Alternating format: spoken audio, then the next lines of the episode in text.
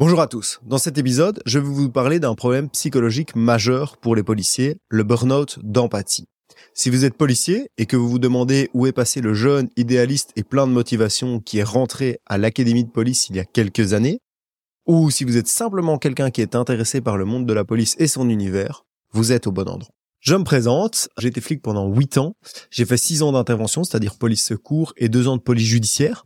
J'aime ce métier et ce podcast a pour but de le présenter dans ses bons et ses moins bons aspects. Il a aussi pour but de s'adresser euh, aux collègues et euh, de leur proposer d'aborder certains sujets qu'on n'aborde peut-être pas spécialement euh, facilement en interne et que que le système policier n'aborde pas du tout, notamment la psychologie du policier par exemple. donc voilà. Et le troisième but de ce podcast, c'est d'en parler un peu à monsieur et madame tout le monde, tout simplement parce qu'aujourd'hui, tout le monde parle de la police, sauf les policiers. Vous ne verrez quasiment jamais d'interview d'un policier, euh, tout simplement de un parce que c'est relativement interdit en interne, et de deux parce que les policiers n'aiment pas ça. Euh, alors que euh, il faut parler de la police, il faut expliquer comment ça se passe, euh, tout simplement pour casser un peu toute une série de mythes qui existent dehors, euh, auxquels on va euh, s'attaquer euh, dans ce podcast. Parfois, euh, les mythes sont avérés, parfois pas du tout. Bref, c'est vraiment important que la police, en fait, parle de son propre métier. Alors aujourd'hui, on va s'intéresser au burn-out d'empathie. je vais vous expliquer ce que c'est l'empathie, un peu quel est l'état du moral au niveau des services, surtout de l'intervention. on va voir pourquoi c'est utile aux policiers d'avoir de l'empathie, comment est-ce qu'elle fonctionne. Vous allez voir qu'il y a un stock et que ça se renouvelle qu'est-ce que, quelles sont les conséquences d'un stock d'empathie vide? Et alors, six signaux pour, euh, pour voir si vous manquez d'empathie ou pas. Si vous êtes policier actuellement et que vous n'avez plus toujours envie de, de faire votre travail, notamment les interventions, que chaque mission est souvent de trop, et quand vous recevez un mail de votre supérieur, vous vous dites ça y est, qu'est-ce que c'est que ce bullshit encore avant d'avoir ouvert le mail, et euh, que vous dites souvent mais qu'est-ce qu'on vient me faire chier encore? Écoutez bien ce qui suit parce que je pense que ça s'adresse à vous. Euh, l'empathie, c'est quoi? L'empathie, c'est la capacité euh, qu'un être humain à se mettre à la place d'un autre être humain pour percevoir la situation selon le point de vue de cet être humain. Pourquoi c'est important en tant que policier? Euh, Tout simplement parce que quand on réalise des missions, bah, typiquement d'intervention ou, des auditions si on est à la police judiciaire ou même des enquêtes, euh, si on interprète la mission et euh, la situation selon nos propres valeurs, on va avoir un jugement qui n'est pas du tout celui de la victime ou du suspect. Euh, je vais laisser le côté suspect de côté pour l'instant, on va se concentrer sur le côté victime. Imaginez-vous, bah voilà, vous êtes un policier, vous faites 1m85, vous allez à la salle quatre fois semaine, vous êtes bien important physiquement, euh, et vous êtes appelé euh, chez une vieille dame qui vous dit que bah voilà, euh, elle n'en peut plus du chien du voisin qui n'arrête pas de courir partout. Euh, quand elle est dans la cage d'escalier, euh, il lui saute dessus. Enfin bref, ça va pas. Elle se sent agressée par ce chien. Bah, si vous, vous réagissez par rapport à vos normes et vos valeurs, vous avez peut-être un chien à la maison et en fait vous vous rendez compte que le chien dont madame parle, c'est un caniche de 15 cm de haut, euh, qui est relativement mignon si on aime bien les caniches. Euh, vous vous dites, mais euh, ouais, quoi, euh, enfin, ce caniche, il peut pas faire de mal à une mouche. Ben en fait, si on se met à la place de la vieille dame, disons, je sais pas, elle a 85 ans, elle a un équilibre instable, elle a peut-être une canne ou quoi, et ce chien qui vient tout le temps dans ses pattes, ça la stresse. Pourquoi? Parce que pour le même prix, elle va essayer de l'éviter, elle va tomber, le chien va choter dans sa canne. Et une chute pour pour une personne âgée, bah, si vous êtes à l'intervention, je vous apprends rien, ça fait très vite des gros problèmes parce qu'il y a il y a peut avoir une fracture du fémur. Enfin, Bref, vous voyez bien euh, là où je veux en venir. Et donc la vieille dame, pour elle, c'est une situation extrêmement angoissante. Vous, en tant que policier, a priori, vous, n'avez pas du tout le même point de vue qu'elle. Et c'est là tout le but de l'empathie, c'est de pouvoir dire ah écoutez madame, je comprends tout à fait, c'est vrai que c'est pas facile pour vous. Euh, je vais aller parler avec le voisin peu importe la situation que vous apportez à la mission, mais l'idée, c'est que pour pouvoir comprendre la dame, pour pouvoir répondre à ses attentes et essayer de trouver euh, une solution à cette mission-là, euh, ben voilà, il va falloir se mettre à sa place. Et si vous n'en avez plus d'empathie, vous êtes en burn-out d'empathie, vous allez vous dire mais qu'est-ce qu'elle me veut celle-là? Ah, Ici, je prends un exemple évidemment facile euh, qui va très bien euh, pour définir l'empathie, mais je pense qu'on a tous en tête des exemples beaucoup plus gris ou parfois il faut se mettre euh, à la place de la de la personne euh, avec qui on est on est occupé et, euh, et voilà il faut qu'on ait de l'empathie là-dessus. En plus de ça, pour un policier en intervention, l'empathie est d'autant plus importante que le policier en intervention subit un report de ces normes de violence. Alors j'explique tout de suite, il y aura un, un, épisode dédié à ça. Mais le policier en intervention, il roule sur quoi? Il roule sur des fusillades, des bagarres, des viols, des meurtres, des cadavres euh, et sur des tapages, des euh, véhicules devant garage. Bref, le spectre de, de ces missions, de ces interventions est énorme. Et évidemment, quand vous venez de passer quatre heures à travailler sur une fusillade, vous êtes peut-être intervenu en première ligne, ça a tiré, et qu'en fin de shift, vous allez euh, faire un tapage nocturne, euh, monsieur vous dit que la maison d'à côté, ils font une teuf, il est 22 heures et que lui, il aimerait bien dormir. Vous êtes là et vous vous dites, ouais, mais euh, est-ce que c'est vraiment grave, monsieur? Voilà. Et, voilà. Et c'est là que l'empathie vient, c'est que le policier n'a pas du tout les mêmes normes et le même rapport à la violence et aux situations problématiques que que le, que le citoyen lambda. Et sans empathie pour se mettre à sa place, eh ben, il est, il ne possédera pas les clés euh, pour euh, pour intervenir correctement dans cette situation-là. Mais du coup, vous allez peut-être vous poser la question de savoir comment fonctionne l'empathie. Est-ce qu'on est empathique euh, et quand on est né empathique, est-ce qu'on le reste à jamais? Spoiler alerte, c'est non. Et ce que je vais vous raconter ici n'a aucune valeur scientifique, c'est simplement le fruit de mes réflexions et des discussions que j'en ai eues avec d'autres collègues de l'intervention et surtout euh, d'autres métiers euh, de première ligne, pompiers, ambulanciers, infirmières urgentistes, urgentistes, enfin médecins, qui sont aussi tous des gens qui voilà, ils n'ont pas exactement le même travail que nous, mais finalement, c'est toujours la même, euh, un peu la même logique derrière. Ils sont obligés d'être empathiques pour se mettre à la place des gens. Euh, je sais pas, moi, je prends l'exemple des urgences. Quand quelqu'un vient à 4 heures du matin parce qu'il a mal au ventre et il réveille tout le service qui euh, a eu un shift dégueulasse juste avant, ben les gens, ils sont là en mode, ah, il faut, il faut bien respirer et être très empathique avec lui parce que bon, lui, il pense vraiment qu'il va, il peut-être mourir, mais vous, vous savez très bien qu'il y a rien du tout, quoi. Donc voilà. Euh, et de manière générale, euh, vraiment, c'est le fruit de, de, de cette réflexion-là que je vais vous partager. Alors, comment ça fonctionne l'empathie? Euh, Grosso modo, il y a, y, a, il y a deux débits euh, à l'empathie. Il y a l'empathie de la journée, donc celle que vous allez avoir en vous levant le matin.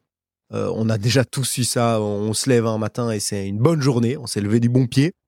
Et il y a deux jours où on se lève et il faut pas nous parler, quoi. Il faut pas commencer à venir nous raconter les problèmes et tout. Voilà, on, on, est juste pas dedans. Alors ça peut être lié à plein de choses dans le privé. Vous avez eu un décès dans votre euh, dans votre entourage. Vous vous êtes pris la tête avec votre compagne ou avec votre compagnon. Euh, vos enfants ont été horribles toute la nuit. Le matin, vous vous levez, euh, vous n'êtes pas vous n'êtes pas prêt à entendre et à être empathique envers les gens. Et alors, euh, il y a le, le, le deuxième flux d'empathie, on va dire ça comme ça, euh, c'est le compte épargne. Euh, donc ça, c'est le compte sur lequel vous pouvez aller pour être empathique quand il le faut, alors que votre mood du jour n'est pas du tout tourné vers l'empathie. Imaginons, voilà, vous rentrez du boulot, vous, vous, en avez marre, marre, marre, et puis là, il y a votre compagne qui vient vous parler, elle vient de perdre ses parents. Vous allez pas lui dire ah bah non écoute euh, aujourd'hui j'ai pas envie d'écouter tes problèmes parce que j'ai pas d'empathie euh, je me suis mal levé ce matin non vous allez respirer un grand coup vous allez servir dans ce compte d'empathie euh, pour pouvoir compatir avec elle même si vous n'étiez pas à la base disposé à le faire quoi. et donc vraiment il y a il y a, y a ces deux deux stocks d'empathie donc celui avec lequel vous vous levez et le compte épargne et en fait l'idée c'est que au travail vous allez vite utiliser le stock d'empathie de votre journée, euh, tout simplement bah, parce que voilà, euh, sur un chiffre de 10 heures, euh, si vous êtes dans une grande ville, vous allez enchaîner les missions et, au bout de la cinquième, sixième, septième mission, euh, vous avez dû vous communiquer avec les victimes, vous mettre à leur place. Vous avez déjà distribué tout le stock, même si c'était une bonne journée. Euh, et donc du coup, vous allez piocher dans votre compte épargne d'empathie. et ce compte épargne d'empathie, en fait, vous le vous remettez de l'empathie dessus les jours où vous êtes en repos. Donc euh, vous avez vos trois jours de boulot dans l'horaire classique, puis vous avez les trois jours de repos. Et voilà, euh, là, ben, vous stockez de l'empathie euh, si vous ne la dépensez pas toute. Donc ça dépend un peu de votre de votre situation dans le privé. Si vous êtes tout le temps sollicité dans votre privé, dans vos jours de repos, ben, évidemment, vous n'allez pas pouvoir mettre d'empathie de côté. C'est un peu comme de l'argent, quoi. D'empathie de, côté. Et donc, à un moment ou un autre, vous allez plus en avoir. Et ça va prendre un an, trois ans, cinq ans, dix ans, ça dépendra un peu des gens. mais il y a un moment ou un autre où vous risquez de vous retrouver à court d'empathie. Donc vous allez vous lever le matin, vous avez euh, un stock d'empathie du matin et votre compte en, banque il est vide et voilà il faut vous débrouiller avec ça quoi. Et alors du coup en fait mécaniquement bah le corps va faire quoi? Il va juste euh, être moins empathique tout simplement parce qu'il a moins de, de, ressources à distribuer quoi. Une fois que vous êtes en, en burn-out d'empathie, vous n'en avez plus, vous allez avoir toutes les peines du monde à compatir avec les gens. Ça c'est déjà une première chose. Donc au niveau des interventions, vous allez, je pense, beaucoup moins bon. En tout cas pour les petites interventions, parce que pour les grosses, vous allez toujours trouver un peu d'empathie. Pour quelqu'un qui a pris une balle dans le bras, vous allez trouver un peu d'empathie. Pour quelqu'un qui a perdu un être cher, vous allez trouver un peu d'empathie. Pour tout ce qui est tapage, véhicule devant garage euh, et, autres missions peut-être moins, je vais pas dire moins importantes, mais en tout cas moins graves, on va le dire comme ça. Ben évidemment, vous allez beaucoup moins pris euh, par ce genre de mission. Rappelez-vous, à votre début, euh, vous parlez d'un véhicule devant un garage, c'était la mission du siècle, quoi. Enfin, en tout cas, moi, c'était le, le, cas pour moi. Et voilà, moi, j'ai pas honte de dire, j'ai été en, en, en burn-out d'empathie. Euh, à la fin de, de, de, mon travail d'intervention, j'en avais marre. J'allais sur une intervention, ça, ça me faisait, excusez-moi de le dire, mais ça me faisait chier, quoi. Et en fait, ça, c'est parce que je, je, je ne compatissais plus à la situation.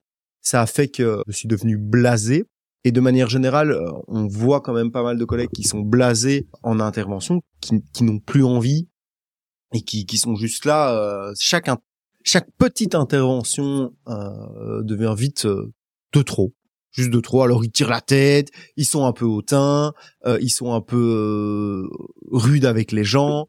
Enfin, je pense que moi personnellement, je l'ai été à certains moments. Et en fait, le fait d'être blasé dans son boulot, ça provoque un ennui. Euh, vous allez au boulot. Alors euh, avant, euh, moi personnellement, j'allais au boulot et c'était voilà, c'était le rêve d'aller au travail. C'était trop bien. Je ratais jamais un jour. J'étais tout le temps chaud boulette. Et puis en fait, j'ai commencé à m'ennuyer. Donc au début, c'est progressif, hein, ça prend des mois. Hein. Donc vous vous ennuyez, donc voilà. Il y a certaines missions que vous commencez à faire un peu en mode robot. Vous devenez un peu un policier robot. Donc bah voilà, telle mission, il faut que je fasse ça, ça, ça, ça et ça. Ben je vais faire ça, ça, ça et ça. Rien de plus. Et en fait, en commençant comme ça, vous allez perdre euh, de l'intérêt professionnel, vous allez euh, passer en non-épanouissement professionnel. De nouveau, sauf sauf les grosses euh, interventions, mais la plupart des interventions, bah voilà, elles vont elles vont, plus vous épanouir hein, et, donc donc voilà, vous, allez vous ennuyer au boulot et ça, va devenir ouais, je reste, mais bon voilà. Et en fait, ça, ça va avoir des grosses conséquences indirectes sur votre vie privée. Tout simplement parce qu'en ne s'épanouissant plus au boulot, on vient au boulot pas avec des pieds de plomb, mais presque. Euh, on est plus passionné, on, fait le boulot parce qu'il faut payer les factures, parce que l'intervention ça rapporte quand même pas mal, et, euh, et parce que on n'a pas trop le choix. Mais du coup, ça vous épanouit plus, ça ne vous nourrit plus. Et à partir du moment où ça ne vous nourrit plus, euh, moi j'ai remarqué que quand ça me nourrissait plus, euh, parfois à la maison, je rentrais, j'étais fatigué juste parce que je m'étais ennuyé toute la journée. Quoi. Et s'ennuyer au boulot, c'est très fatigant, étonnamment euh, ou parce que parfois euh, j'avais l'impression de de n'avoir absolument rien fait. Et, et, ça avait des conséquences sur ma vie privée. J'étais pas toujours euh, disponible pour ma compagne. J'étais un peu plus grognon, boudeur. Euh, et donc voilà. Donc ça fera l'objet d'un autre post Mais voilà, ça, le fait d'être en, burn-out d'empathie a des grosses conséquences et sur votre qualité de policier, et sur votre vie privée, et sur votre mental. Et alors il y a aussi une autre grosse grosse chose à souligner, c'est que pourquoi est-ce qu'on se retrouve au final en, en burn-out d'empathie? C'est que au niveau du boulot de policier, on n'a jamais de merci ou très très très très très rarement. Et ça, c'est un gros souci. Euh, vous êtes médecin, vous êtes infirmier, vous êtes ambulancier, vous allez souvent recevoir un merci parce que vous avez aidé les gens. Et chez nous, en fait, on va rarement recevoir un merci. Euh, on n'a pas de reconnaissance euh, ou très très peu. Et ce manque de reconnaissance va faire que euh, on n'a jamais le, la satisfaction euh, de, du travail qu'on a fait. Et je, moi, je suis persuadé que si on nous disait beaucoup plus souvent merci et si notre travail était plus reconnu, que ce soit par notre hiérarchie, par les victimes, par le monde politique, par les gens en général, on aurait beaucoup moins de problèmes de, manque d'empathie, tout simplement parce qu'on régénérerait beaucoup plus vite notre stock. Voilà. Après ça, c'est juste un avis personnel. Alors comment est-ce qu'on peut savoir si on est en, en burn-out d'empathie? Alors là pour le coup je vais me baser sur un, travail euh, d'une psychologue. Il y a six critères euh, à surveiller. Le premier critère c'est que dès qu'on est en burn-out d'empathie, on est vite euh, très critique ou très jugeant. avec des petites phrases comme ça te servira de leçon, faut être plus prudent, t'aurais dû faire comme ci, comme ça. Donc on, a, on est très vite jugeant et critique par rapport au comportement et on a aussi très peu confiance dans la réussite des gens. Ah, tu vas faire ça, bah, tu n'y arriveras pas ou, euh, ou, des petites phrases comme ça. Deuxième signe euh, qui peut euh, montrer que vous manquez, que vous êtes en burn-out d'empathie, c'est que vous trouvez les, autres personnes trop sensibles. Vous comprenez pas pourquoi ils réagissent à des, choses peut-être aussi futiles avec une telle proportion. moi, typiquement, c'était un truc quand j'étais en burn-out d'empathie qui me qui me dépassait, c'est mais pourquoi elle réagit comme ça? Pourquoi elle pleure l'autre là? Et je me disais bah oui, en fait, il faut être un peu plus dur, un peu plus coriace faut s'endurcir. La vie, c'est pas, c'est pas euh, tout le temps tout rose. Et alors, parfois, il faut effectivement s'endurcir, mais si vous dites ça souvent par rapport à, la, beaucoup de réactions de personnes, ben, le problème vient peut-être plus de vous que de eux. Si c'est une fois de temps en temps euh, sur une personne, bah oui, là, euh, c'est normal. Mais par contre, si à chaque fois que quelqu'un réagit, vous dites, purée, pourquoi elle réagit comme ça à l'autre, bah là, le problème est probablement plus de votre côté que du sien. Le troisième point, c'est euh, réagir avec colère et impatience quand on vous pose une question ou qu'on vous demande une tâche, sans même vous demander pourquoi on me demande ça, sans essayer de comprendre. Et euh, si vous avez tendance à dire que c'est du bullshit, dès qu'on vous propose une idée euh, ou une demande, ça c'est un, solide marqueur. moi, moi personnellement, quand j'étais comme ça, dès qu'on venait avec une idée neuve et que j'avais pas eu le temps d'y réfléchir avant, j'étais tout de suite euh, j'étais tout de suite réticent et euh, j'étais tout de suite euh, en, colère ou, ou, impatient pendant 10 15 20 secondes et, et j'avais tendance à, à, répondre assez vivement aux gens. Le quatrième point c'est la difficulté ou l'indifférence face à une situation émotive ou émotionnelle. Si lors de moments émotifs ou émotionnels vous voyez que tout le monde autour de vous est touché et que vous l'êtes pas trop là c'est quand même un solide warning il faut quand même se poser des questions. Et alors, si vous avez la capacité à supprimer mécaniquement euh, votre ressenti et votre feeling et vos, vos émotions, euh, ça aussi, c'est un, un, un, gros point d'alerte. Euh, moi, typiquement, quand j'étais en, en burn-out euh, d'empathie, euh, voilà, les situations qui touchaient fort mon entourage me touchaient beaucoup moins et je le voyais comme une force de pouvoir supprimer qui pouvait être trop émotionnel. Je me voyais plus comme le gars pouvait tout endurer ah bah oui, forcément, je pouvais tout endurer vu que je ne ressentais plus plus grand chose, en tout cas, je le ressentais beaucoup moins que les autres. Et ça, c'est un, c'est quand même un gros problème parce que c'est pas une situation normale. Donc, il faut quand même essayer de faire attention à ça. Le cinquième point, c'est une difficulté à admettre euh, ses fautes, même les plus minimes. Quand on est en burn-out d'empathie, on a une vision de soi qui est relativement, on a une très haute estime de soi et donc on, a du mal à dire euh, oui c'était de ma faute et en fait à se mettre euh, à la place de la personne avec qui on discute. En fait, on, préfère argumenter euh, sans fondement et, accuser les autres d'être en tort et pas soi. Le sixième et dernier point, c'est euh, la difficulté à comprendre que son comportement affecte les autres. Quand on est en burn-out d'empathie, on n'a pas l'impression que son comportement va affecter les autres, vu qu'on se met pas trop à leur place. Et donc on agit sans tenir compte du fait euh, que nos actions pourraient blesser les autres. Pour conclure ce podcast sur le burn-out d'empathie, moi, j'ai quand même une grosse remarque à faire par rapport à l'autorité. L'autorité, euh, à l'heure, d'aujourd'hui, elle ne, prend pas du tout le problème à bras le corps. Pour elle, les problèmes euh, psychologiques des policiers sont des problèmes privés. Alors oui, il y a des initiatives comme le stress team ou d'autres euh, services dont je n'ai jamais personnellement fait l'usage. Mais il n'y a aucune politique globale pour prendre en compte la difficulté psychologique du métier de policier. Donc, au niveau de la difficulté physique, donc les agressions sur agents, etc., il y a des choses qui sont faites. On pourrait toujours faire mieux, ça c'est sûr et certain, mais bon, le problème est quand même un peu pris en compte. Mais par contre, sur la détresse psychologique des policiers, euh, rien n'est fait. Combien de collègues sont pas en dépression euh, Combien de collègues n'ont pas fait des burn-out Combien de collègues laissent des dizaines d'années de leur vie dans le job?